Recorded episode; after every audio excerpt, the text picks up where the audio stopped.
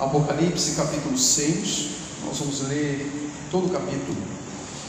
Vamos considerar nesta noite a abertura dos selos. A palavra do Senhor nos diz assim: Observei quando o cordeiro abriu o primeiro dos sete selos. Então ouvi um dos seres viventes dizer com voz de trovão: Venha! Olhei e diante de mim estava um cavalo branco seu cavaleiro empunhava um arco e foi-lhe dada uma coroa. Ele cavalgava como vencedor determinado a vencer. Quando o cordeiro abriu o segundo selo, ouvi o segundo ser vivente dizer: Venha. Então saiu outro cavalo, e este era vermelho. Seu cavaleiro recebeu poder para tirar a paz da terra e fazer que os homens se matassem uns aos outros. Lhe foi dada uma grande espada. Quando o cordeiro abriu o terceiro selo, ouviu ouvi o terceiro ser vivente dizer: Venha. Olhei e diante de mim estava um cavalo preto. Seu cavaleiro tinha na mão uma balança. Então ouvi o que parecia uma voz entre os quatro seres viventes dizendo: Um quilo de trigo por um denário e três quilos de cevada por um denário, e não danifique o azeite e o vinho. Quando o cordeiro abriu o quarto selo, ouvi a voz do quarto ser vivente dizer: Venha! Olhei, e diante de mim estava um cavalo amarelo. Seu cavaleiro chamava-se Morte, e o Hades o seguia de perto. Foi-lhes dado poder sobre o quarto da terra para matar pela espada, pela fome, por pragas e por meio dos animais selvagens da terra. Quando ele abriu o quinto selo, vi debaixo do altar as almas daqueles que haviam sido mortos por causa da palavra de Deus e do testemunho que deram. Eles clamavam em alta voz: Até quando, ó soberano, santo e verdadeiro, esperarás para julgar os habitantes da terra e vingar o nosso sangue? Então cada um deles recebeu uma veste branca, e foi-lhes dito que esperassem um pouco mais até que se completasse o número dos seus conservos irmãos, que deveriam ser mortos como eles. Observei quando ele abriu o sexto selo. Houve um grande terremoto. O sol ficou escuro como tecido de crina negra. Toda a lua tornou-se vermelha como sangue, e as estrelas do céu caíram sobre a terra como figos verdes caem da fogueira quando sacudidos por um vento forte. O céu se recolheu como se enrola um pergaminho, e todas as montanhas e ilhas foram removidas de seus lugares. Então os reis da terra, os príncipes, os generais, os ricos e os poderosos, todos, escravos e livres, esconderam-se em cavernas e entre as rochas das montanhas. Eles gritavam às montanhas e às rochas: Caiam sobre nós e escondam-nos da face daquele que está sentado no trono e da ira do cordeiro, pois chegou o grande dia da ira deles e quem poderá suportar? Meus irmãos, ah, não há livro no Novo Testamento que se compare ao do Apocalipse quando consideramos métodos de interpretação. E isso não deve soar estranho para nós, né? Não deve soar como uma novidade para nós, já que isso é típico da literatura apocalíptica e o Apocalipse é o único livro de literatura apocalíptica em todo o Novo Testamento. Aliás, a gente pode até dizer que a, a existência de métodos para a interpretação do Apocalipse não foram suficientes para dar conta do Apocalipse, já que ao interpretar o Apocalipse ou no processo de interpretação do Apocalipse, outros métodos surgiram, tais como, por exemplo, as posições milenistas, você tem, por exemplo, pré-milenismo histórico, pré-milenismo, pré-milenismo dispensacionalista, você tem o amilenismo, você tem o pós-milenismo. E dentro dessas quatro, desses quatro critérios de interpretação, você tem desdobramentos, não é? Muitos desdobramentos. E no século XX ele produziu um teólogo holandês, uh, radicado nos Estados Unidos, que teve um papel muito importante em propor uma maneira de compreender o Apocalipse. O seu nome é William Hendrickson. Ele desenvolveu um método interpretativo que, ah, após a sua, a, a sua publicação, ganhou muitos signatários, principalmente entre os reformados, entre reformados europeus e também reformados americanos. Esse método foi chamado de paralelismo progressivo. Paralelismo progressivo. Tanto para ele, William Hendrickson, quanto para os seus signatários, o Apocalipse deve ser visto como sendo constituído de sete sessões que se desenrolam paralelamente entre si, cada uma delas retratando a igreja e o mundo desde a época da primeira vinda de Cristo até o tempo da sua segunda vinda. Entre esses signatários está um importante teólogo reformado chamado Anthony Huckman. Estas sete sessões, elas cobririam, portanto, as duas partes principais do livro. O Apocalipse poderia ser dividido em duas partes principais. Os primeiros 11 capítulos, em que nós encontramos conflitos na terra, e o capítulo 12 ao capítulo 22, onde nós encontramos uma espécie de conflito espiritual, que tem um pouco a ver com o que a gente viu nos capítulos de 1 a 3 sobre a realidade das igrejas e os capítulos 4 a 5, que são as mesmas realidades, mas vistas sob a ótica celestial. E aí é importante que você lembre isso. Capítulos de 1 a 3, a realidade da igreja no prisma humano. Capítulos 4 e 5, a mesma realidade, só que no prisma divino, celestial, lá do trono, em que Deus Pai está assentado, rodeado pelos quatro seres viventes, pelos 24 anciãos, por miríades e miríades de anjos e por miríades e miríades de criaturas que louvam continuamente a Deus Pai e ao Cordeiro. Essas duas divisões principais, de 1 a 11 e de 12 a 22, elas teriam dentro delas as chamadas subdivisões do paralelismo progressivo. Capítulos de 1 a 3, por exemplo, Cristo no meio dos sete castiçais. Cristo no meio da igreja. Depois, os capítulos de 4 a 7, que são os capítulos que nós estamos considerando aqui, porque o capítulo 6 está inserido neste bloco, seria ou seriam os sete selos.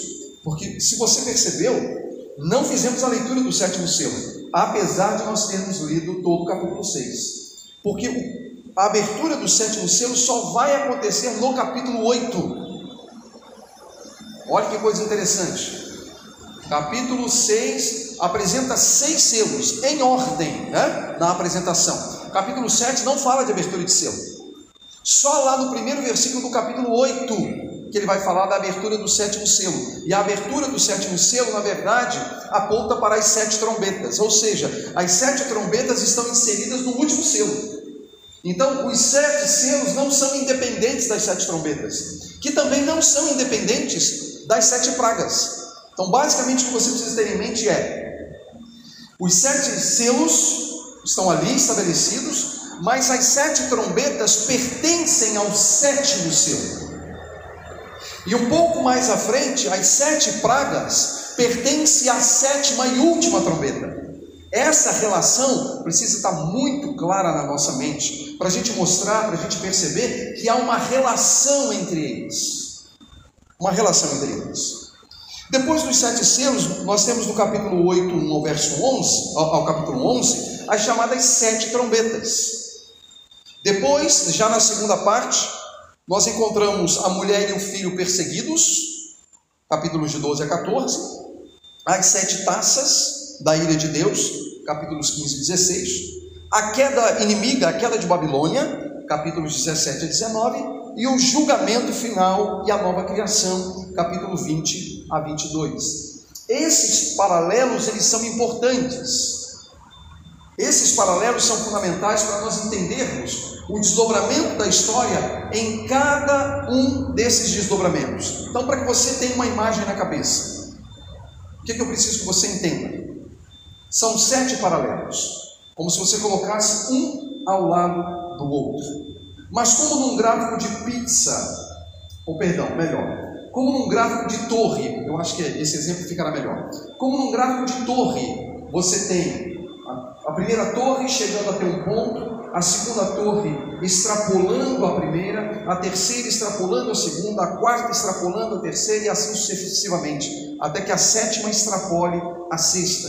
E a, aquilo que é encontrado na segunda, no segundo gráfico né, de torre, a, e que diz respeito ao primeiro gráfico, faz parte do segundo, mas há algo mais que aparece nesse, nesse novo gráfico. E assim sucessivamente, de modo que no sétimo gráfico de torre, ele dá conta de todos os gráficos anteriores. Então, qual é o quadro final? O quadro final é o que a gente vai encontrar lá nos capítulos de 20 a 22. Então, ele vai acrescentando informações à medida que o tempo passa. Isso a gente precisa ter em mente. Por quê? Porque as, as cenas do capítulo 6, que nós estamos considerando, são decorrentes daquela visão do trono e da entronização do cordeiro encontrado nos capítulos 4 e 5. Você vai lembrar que primeiro os quatro seres viventes são apresentados, depois os 24 anciãos, mas há uma tristeza, lembram disso? Há uma tristeza, porque não havia quem fosse habilitado a abrir os seus. João, inclusive, chora copiosamente, porque ele olha e não vê quem possa abrir o seu. Até que surge o cordeiro. O cordeiro. E o cordeiro, que é uma alusão a Cristo, ele tem a autoridade, ele tem o poder de abrir os selos. Ele tem a autoridade para tornar revelado os desdobramentos da história. Essa cena a gente não pode perder. Por quê? Porque o capítulo 6 é a continuação da obra do cordeiro. De um cordeiro que surge, que abre cada selo, um a um, para revelar alguma coisa que diga respeito à totalidade da história iniciada na primeira vinda de Cristo e concluindo ou concluída na sua segunda vinda. Essa é uma das implicações daquilo que tem sido chamado de paralelismo progressivo. A gente precisa entender isso aí. E qual é basicamente o ensino do capítulo 6? Se a gente pudesse resumir o ensino do capítulo 6, qual seria? Seria o seguinte: a criação e a história estão a serviço do Cordeiro. Eu vou repetir, mas não é só isso. A criação e a história estão a serviço do Cordeiro, que virá para julgar seus inimigos e vingar seu povo. Capítulo 6 ensina, portanto, que a criação e a história estão a serviço do Cordeiro, que virá para julgar seus inimigos e vingar o seu povo. Povo este, inclusive, que vive sob sofrimento, perseguição e hostilidade por causa da fé. Esses princípios, meus irmãos, como nós já temos visto e ainda veremos, uh, são recorrentes em toda a obra o cordeiro governa a criação, o cordeiro governa a história, ele vem para julgar os inimigos e ele vem para vingar o seu povo. Esse é o ensino que nós vamos encontrar por todo o Apocalipse. Entra capítulo e sai capítulo, estes ensinos estão claros ali. Como soberano sobre os reis da terra, como juiz sobre toda a terra, o Cordeiro conduz todas as coisas a um desfecho que glorificará o seu nome e revelará sua noiva as nações. Então a gente precisa agora considerar o texto né? e ver ah, de que maneira ah, o texto foi construído para nos ensinar alguma coisa. É? Ensinar alguma coisa. E esse texto ele pode ser dividido em três partes, e é isso que eu vou fazer. A primeira parte que eu quero chamar a sua atenção, e isso tem a ver com o ensino do próprio texto, é que a criação e a história estão a serviço do Cordeiro.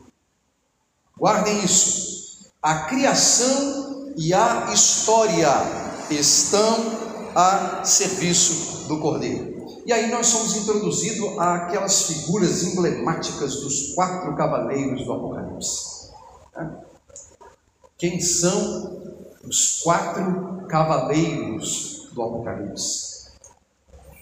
Como se pode observar, meus irmãos, a gente pode concluir que é mediante a autoridade do Cordeiro.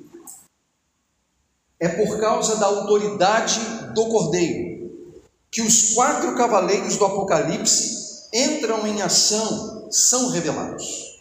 Lembrem-se que se o Cordeiro não tivesse autoridade, se não houvesse quem tivesse autoridade nos céus para abrir os selos, os quatro cavaleiros simplesmente não seriam revelados.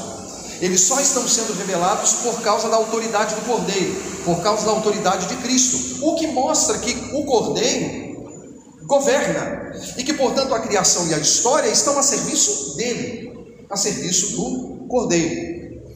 O Senhor Jesus abre os seus, e não fosse isso, os quatro cavaleiros do Apocalipse estariam inativos.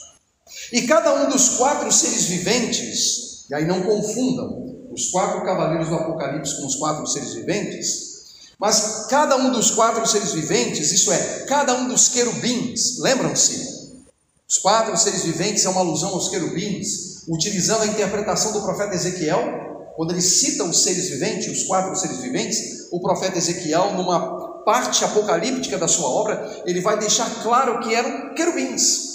Então, os quatro seres viventes são querubins. Cada um desses quatro seres viventes, ou seja, desses querubins, convoca agentes, chamando-os um a um. Observe que no capítulo 6, de 1 a 8, cada um dos seres viventes diz: Venha.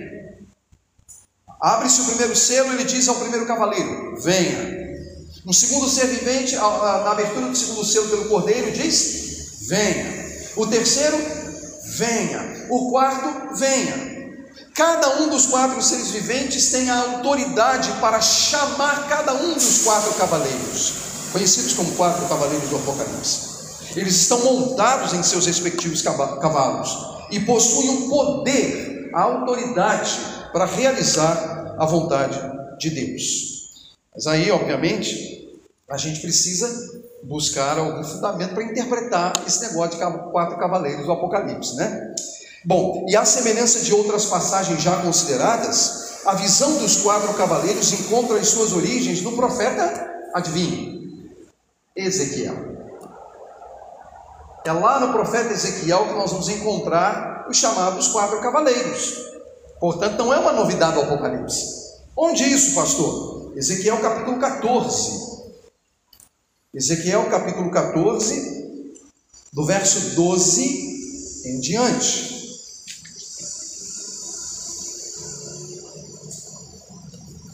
A palavra do Senhor diz: Esta palavra do Senhor veio a mim, filho do homem.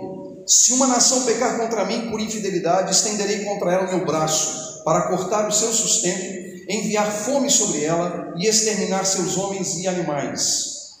Mesmo que estes três homens, Noé, Daniel e Jó, estivessem nela, por sua retidão eles só poderiam livrar a si mesmos.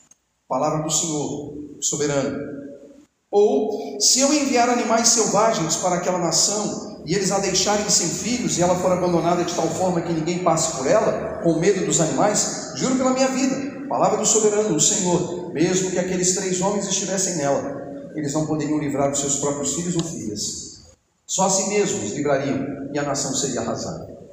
Ou, se eu trouxer a espada contra aquela nação e disser que a espada passe por toda essa terra, e eu exterminar dela os homens e os animais, juro pela minha vida, a palavra do soberano Senhor, mesmo que aqueles três homens estivessem nela, eles não poderiam livrar seus próprios filhos ou filhas, somente eles se livrariam. Ou, se eu enviar uma peste contra aquela terra e despejar sobre ela a minha ira, derramando sangue, exterminando seus homens e seus animais, Juro pela minha vida, a palavra do soberano Senhor, mesmo que Noé, Daniel e Jó estivessem nela, eles não poderiam livrar os seus filhos e filhas, por sua justiça só poderiam livrar a si mesmos. Pois assim diz o soberano, o Senhor: quanto pior será quando eu enviar contra Jerusalém os meus quatro terríveis juízos: a espada, a fome, os animais selvagens e a peste, para com eles exterminar os seus homens e os seus animais. Bom, você volta agora ao Apocalipse, uh, especificamente um pouco mais à frente. Ele vai dizer ali as seguintes uh, palavras ligadas aos quatro cavaleiros. Acompanhe aí basicamente o que está escrito no verso de número 8.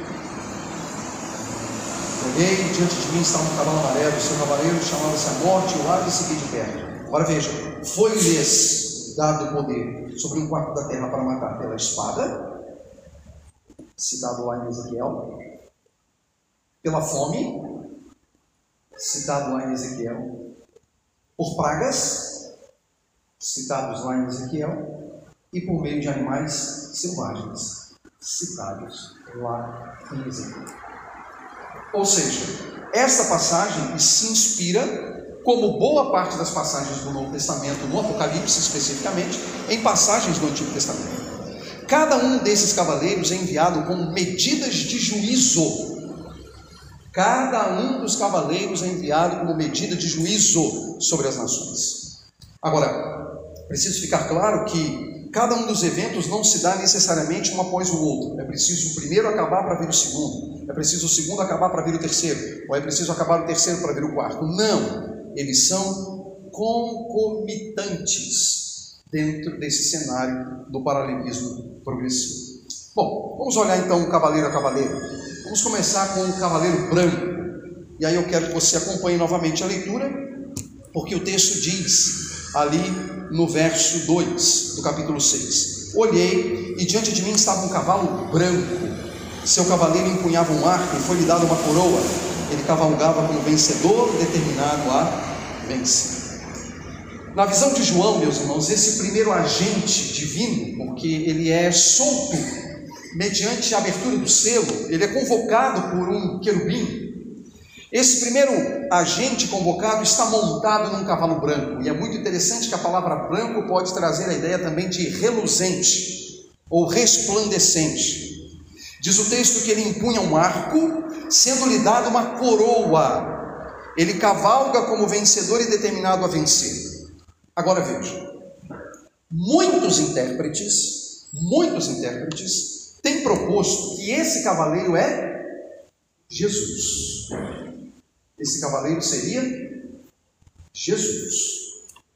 Outros intérpretes afirmam que ele seria um agente distinto, sob a autoridade do cordeiro.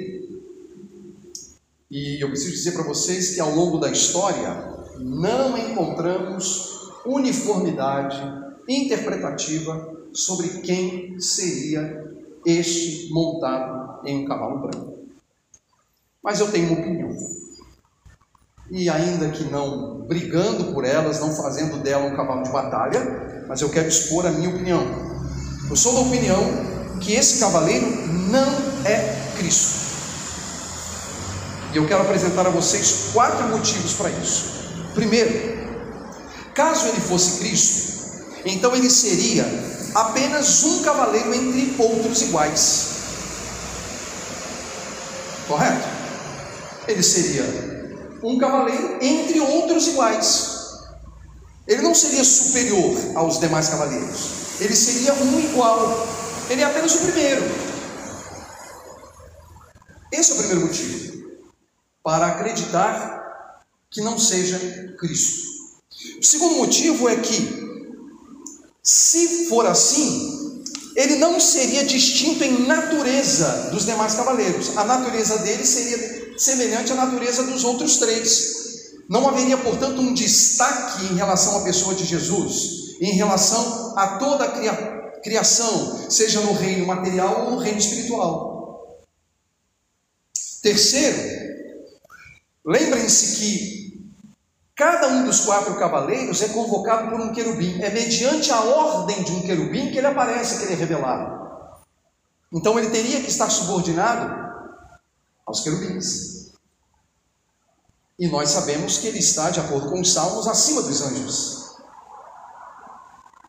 E por último, seria meio esquizofrênico essa visão, porque ele seria ao mesmo tempo o cordeiro que abre o selo e o cavaleiro que entra. Não é ele que abre o selo? Seria meio esquizofrênico, né? Porque ele seria o o que abre o selo e correria para assumir o papel de cavaleiro. Não me parece, portanto, que essa figura do cavalo branco seja uma alusão a Cristo. E é muito interessante a própria linguagem, né? Porque o texto diz que Aí lhe foi dada uma coroa, algum nível de autoridade, e ele cavalgava como vencedor. Olha esse como faz uma diferença enorme. Não significa que ele era vencedor. Diz que ele cavalgava como vencedor. Ele tinha estilo. Ele tem estilo de vencedor. Mas também o texto fala que ele cavalgava determinado a vencer. Ele queria vencer. O que significa que desejar vencer não significa que vai vencer. Se não é Cristo, esse agente teria que ser alguém que participaria de uma batalha logo após o surgimento do Cordeiro. Ele aparece lá no capítulo 5. E muitos têm visto nele não a figura do Cristo, mas a figura do anticristo. Veja que ele é o primeiro cavaleiro de uma série de cavaleiros que tem o poder da destruição. Não é o poder de auxiliar e salvar. Todos os cavaleiros são mencionados nesse espectro de destruição, de juízo.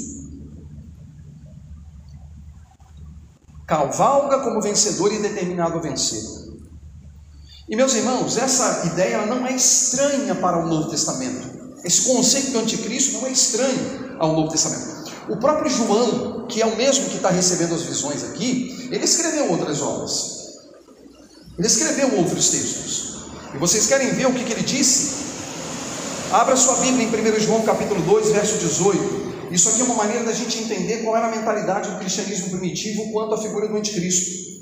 1 João 2,18 ele diz assim: olha, filhinhos, esta é a última hora, e assim como vocês ouviram que o anticristo está vindo, já agora muitos anticristos têm surgido. Olha o que ele diz. Vocês estão ouvindo que o anticristo está vindo, mas deixa eu dizer para vocês, agora já muitos anticristos têm surgido, muitos anticristos têm surgido. Esse é o primeiro texto. Pule um pouquinho mais à frente e vá ao verso 22.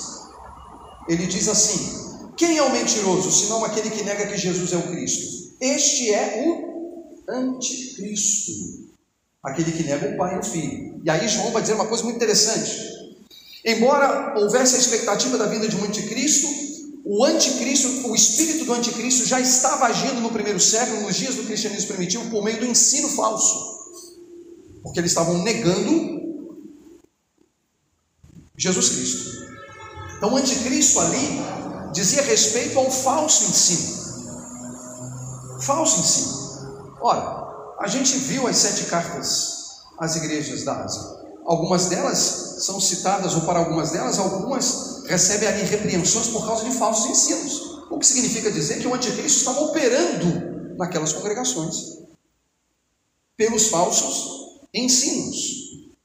Capítulo 4, ainda de 1 João, versículo 3, diz assim: Mas todo espírito que não confessa que Jesus não é, perdão, mas todo espírito que não confessa Jesus não procede de Deus. Este é o espírito do anticristo, acerca do qual vocês ouviram que está vindo e agora já está no mundo.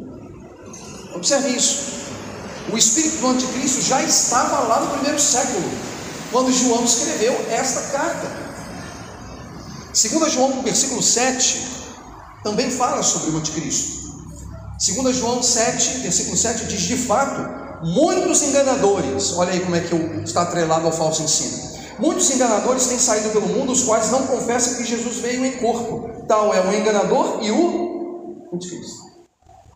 Então veja, meus irmãos, que ah, o conceito de anticristo, ele está presente entre nós desde o primeiro século. Ele é real hoje, desde o primeiro século, ainda que a Bíblia não negue a vinda de um anticristo ou do anticristo, uma figura que vai se revelar em algum momento da história para fazer o quê? Para dominar, para governar. Esse é o papel dele. Governar. O anticristo virá para governar. Ele selará, inclusive, aqueles que não pertencem a Deus.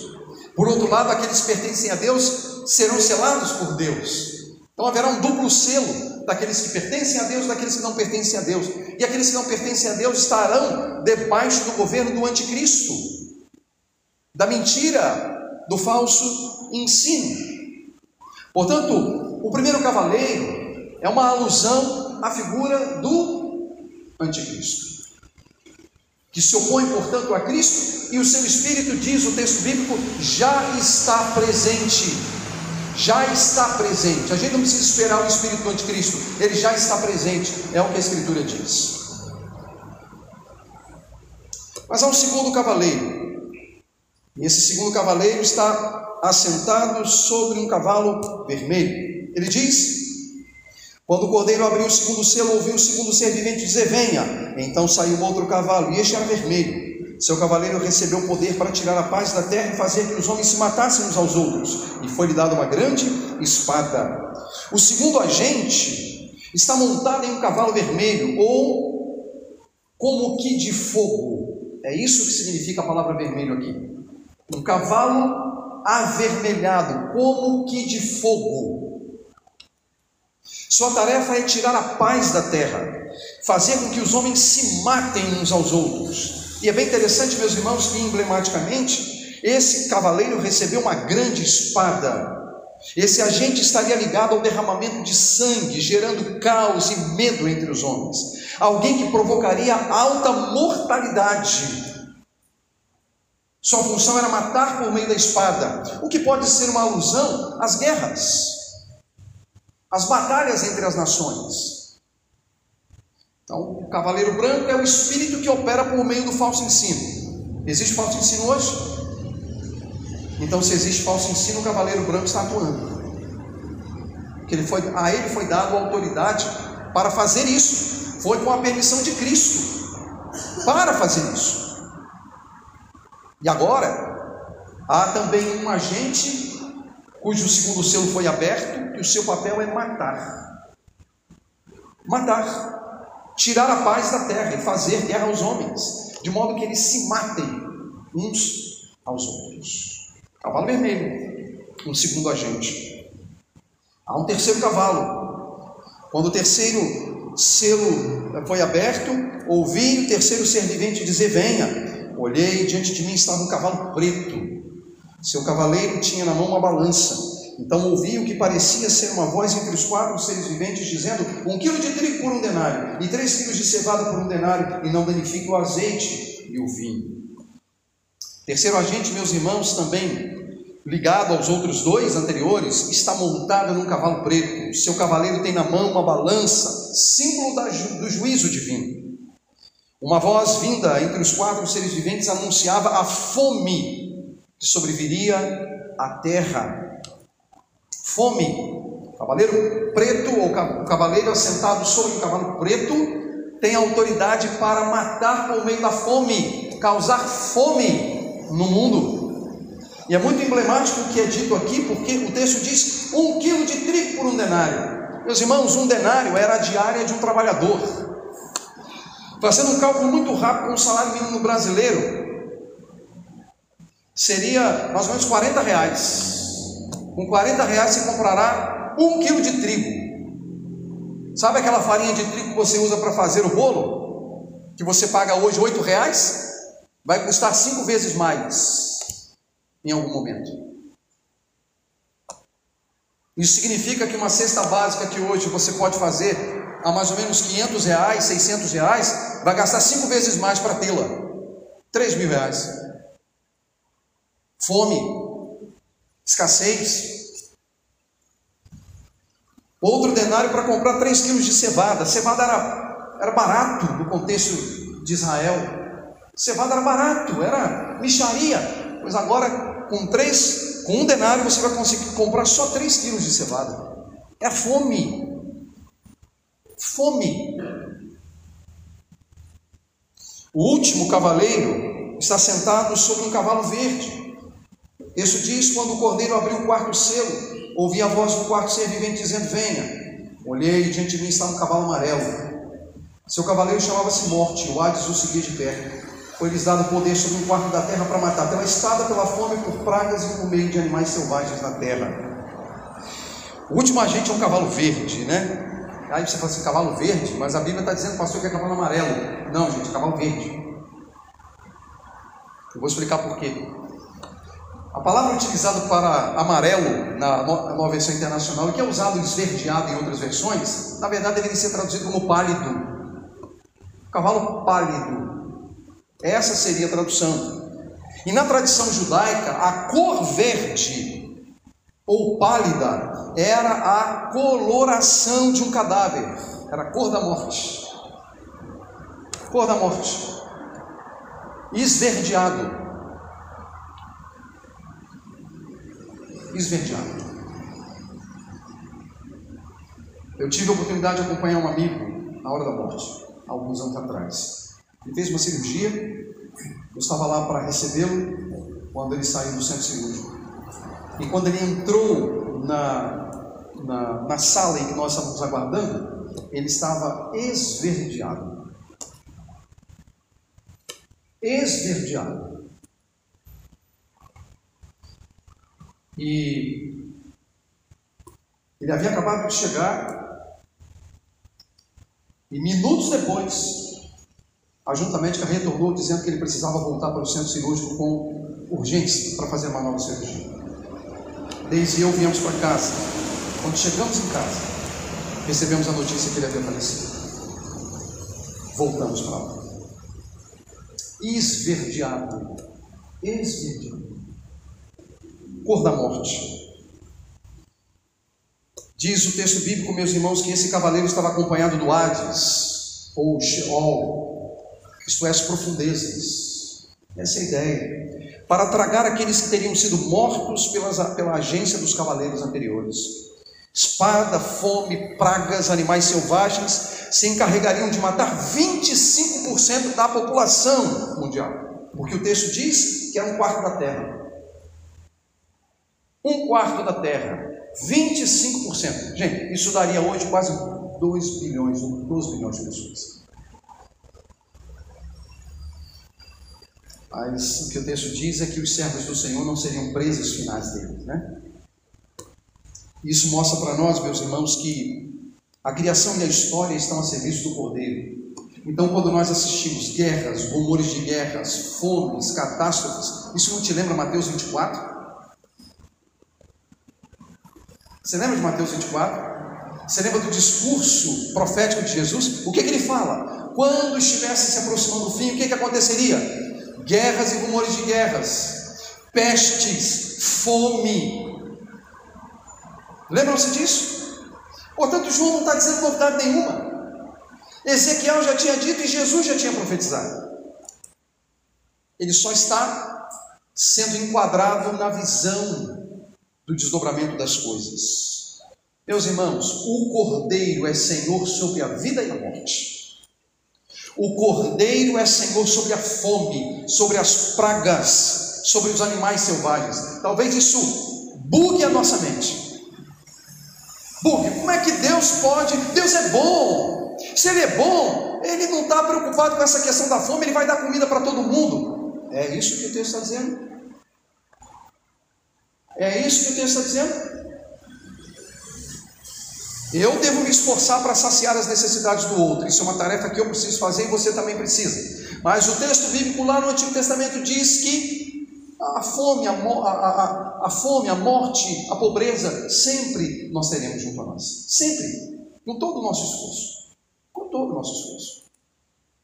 O Cordeiro é Senhor sobre a vida e sobre a morte. O Cordeiro é Senhor sobre as pragas. O Senhor é o cordeiro né, é senhor sobre a fome. Ele governa, que não haja em nós indiferença para com as necessidades do próximo. Que nós sejamos prontos a socorrer aqueles que necessitam, mas também sobre isso Jesus é o Senhor. É Ele quem controla os quatro cavaleiros do Apocalipse. Isso significa dizer que nem o anticristo, nem o anticristo é autônomo ele está debaixo do governo de Jesus Cristo. O diabo não é autônomo, ele está debaixo do governo de Jesus Cristo. A criação e a história estão a serviço do Cordeiro. Meus irmãos, tudo que se passa está a serviço do Cordeiro. Creemos nisso. Segundo aspecto que eu quero ressaltar no bloco do texto, versos de 9 a 11, quando ele abriu o quinto selo, agora nós estamos diante do quinto selo. Eu vi debaixo do altar as almas daqueles que haviam sido mortos por causa da palavra de Deus e do testemunho que deram. Eles clamavam em alta voz: Até quando, ó soberano, santo e verdadeiro, esperarás para julgar os habitantes da terra e vingar o nosso sangue? Então cada um deles recebeu uma veste branca, foi-lhes dito que esperasse um pouco mais, até que completasse o número dos seus conservos irmãos, que deveriam ser mortos como eles. O segundo aspecto a ressaltar aqui, o primeiro aspecto é que a criação e a história estão a serviço do Cordeiro. O segundo aspecto é que ainda resta um sofrimento por povo de Deus. Ainda resta um sofrimento para o povo de Deus. Ao abrir o quinto selo, meus irmãos, a visão de João passa a contemplar parte da igreja triunfante que havia morrido por causa da palavra de Deus e do testemunho que deram. Eles estão debaixo do altar, é isso que o texto diz. Eles estão lá, no céu, debaixo do altar. Uma alusão, conforme os escritos rabínicos, judeus, portanto, a condição de estarem guardados sobre o, sobre o trono da glória, demonstrando a dignidade deles. Estar debaixo do altar significava estar sob a guarda daquele que se assenta no trono de glória. Estar sob a guarda, portanto, de Deus Pai e do Cordeiro. Mas, meus irmãos, e lembrem-se, isso aqui é apenas uma linguagem apocalíptica, mas há uma inquietação, por mais que a gente possa entender que no céu não vai haver inquietação, mas isso aqui é uma linguagem apocalíptica, então entenda, não dá para você interpretar de um modo diferente, você precisa entender que essa inquietação é parte da linguagem apocalíptica, há uma inquietação no céu. Eu preciso dizer isso para que a gente não saia daqui dizendo, ó, no céu vai ter inquietação. Não, não vai ter inquietação no céu. A visão apocalíptica aqui era precisa essa inquietação. Há uma inquietação, e a inquietação é: quando seria o tempo de os habitantes da terra serem julgados pelas suas atrocidades e perseguições? Quando chegaria o tempo em que o sangue dos mártires seriam vingados pelo Cordeiro? Quando?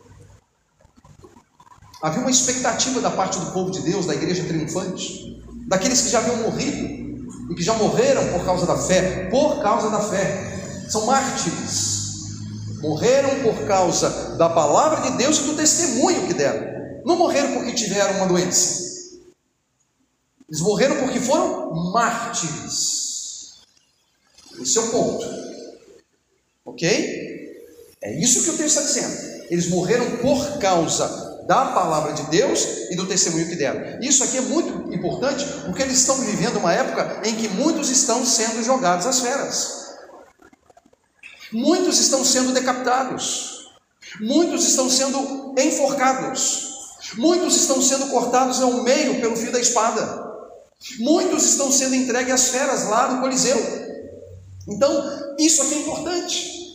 Só que na resposta, veja o que é dito: é dado a eles um vestido branco, uma veste branca, símbolo da santidade e da dignidade deles, com a seguinte advertência: aguarde um pouco mais. Um pouco mais. Para a chegada desse tempo de vingança e de vindicação. E por que eles deveriam aguardar? O texto diz: porque nos planos de Deus e do Cordeiro ainda havia e ainda há certo número de servos fiéis que devem ser mortos e incluídos no número daqueles mártires do Evangelho. Ou seja, o que ele estava dizendo é: ainda tem gente que vai morrer por causa da fé. Enquanto esse número não for completo, então não vai haver vingança. Era uma advertência aos dias maus, mas também um consolo que procede da esperança àqueles irmãos, bem como a nós também. E quando hoje nós oramos pela igreja perseguida e recebemos notícias de irmãos que estão sendo mortos por causa da fé, esses irmãos estão sendo somados ao número destes aqui que estão guardados sobre o altar. E quando o número se completar, então virá o fim. Mas ainda não se completou, porque ainda há gente morrendo por causa da fé, por causa do testemunho do Evangelho, por causa da palavra de Deus. Você entende porque é importante a gente orar por esses irmãos? Eles estão cumprindo a profecia. Eles estão cumprindo a palavra do Senhor. Então, meus irmãos, ainda resta para o povo de Deus, algum sofrimento. E aí, a gente está nesse meio. E a gente estar pronto. A gente não sabe o que virá. Você sabe? Eu não sei. A questão é que precisamos estar prontos para, com o coração cheio de júbilo, morrermos por causa da palavra de Deus e do testemunho de Jesus. Assim como Policarpo. Lembram-se? Policarpo. Temos que estar prontos. Há muitos que já morreram por causa da fé. E há muitos que ainda vão morrer. Então é preciso esperar um pouco mais. Ainda resta um sofrimento para nós. Ainda não acabou. A gente precisa estar pronto. E por último, meus irmãos, nós encontramos um ensino de que Deus e o Cordeiro julgarão os inimigos deles. Versos de 12 a 17. Verso de 12 a 14 especificamente trata de cataclismos, né? Observei quando ele abriu o sexto selo, veja, agora é o sexto selo. Houve um grande terremoto. O sol ficou escuro como tecido de crina negra, toda a lua tornou-se vermelha como sangue. Eu fiquei tentando imaginar essa cena, não consegui do ponto de vista da física. Eu não consegui. A química, eu também não consegui. As estrelas do céu caíram sobre a terra como figos verdes caem da figueira quando sacudidos por um vento forte. O céu se recolheu como se enrola um pergaminho, e todas as montanhas e ilhas foram removidas de seus lugares, ou seja, cataclismo.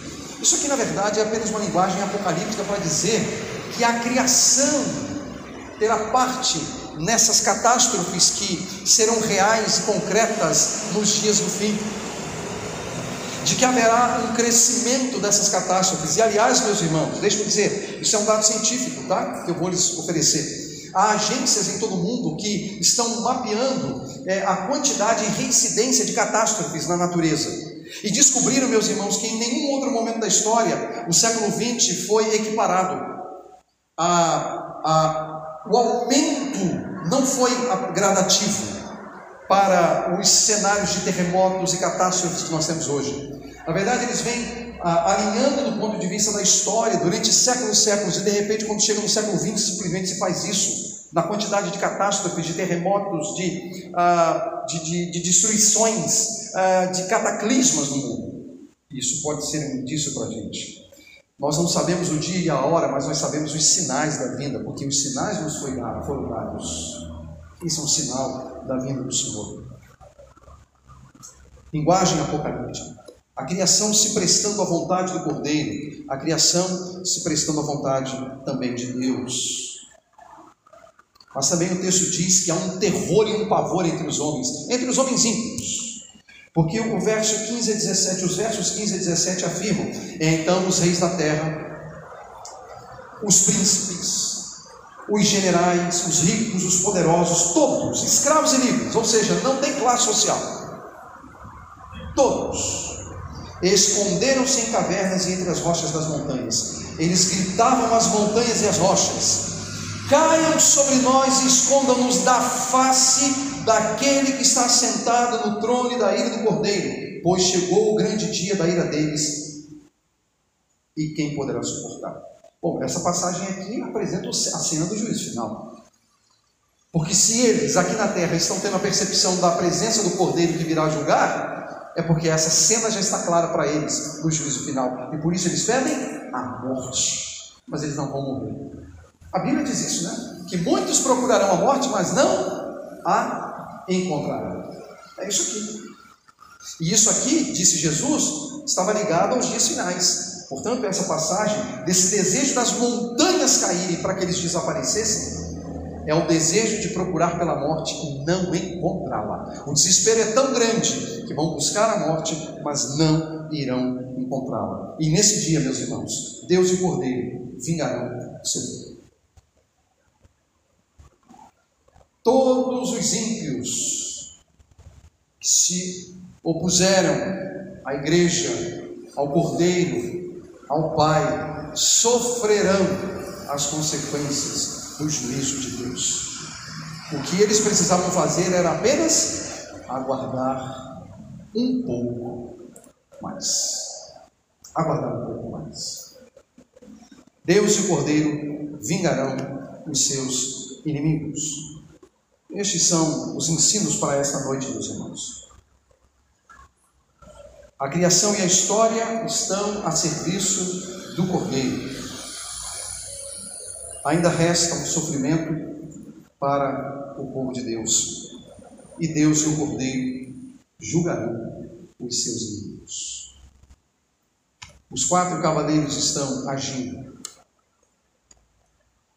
Eles estão operantes na terra. E na visão celestial, os mártires estão aguardando a vingança que virá num dia que ainda não chegou. Porque a última cena, os homens clamando pela morte, ainda não chegou, mas ela chegará. Os quatro cavaleiros estão agindo. Os mártires da igreja triunfante estão clamando. E nós temos que esperar só mais um pouco. Para que aquele que irá vir, venha. Para vingar a sua noiva, para vingar o seu. Que Deus nos abençoe e nos ajude a entender que Deus tem o controle sobre todas as coisas. Amém.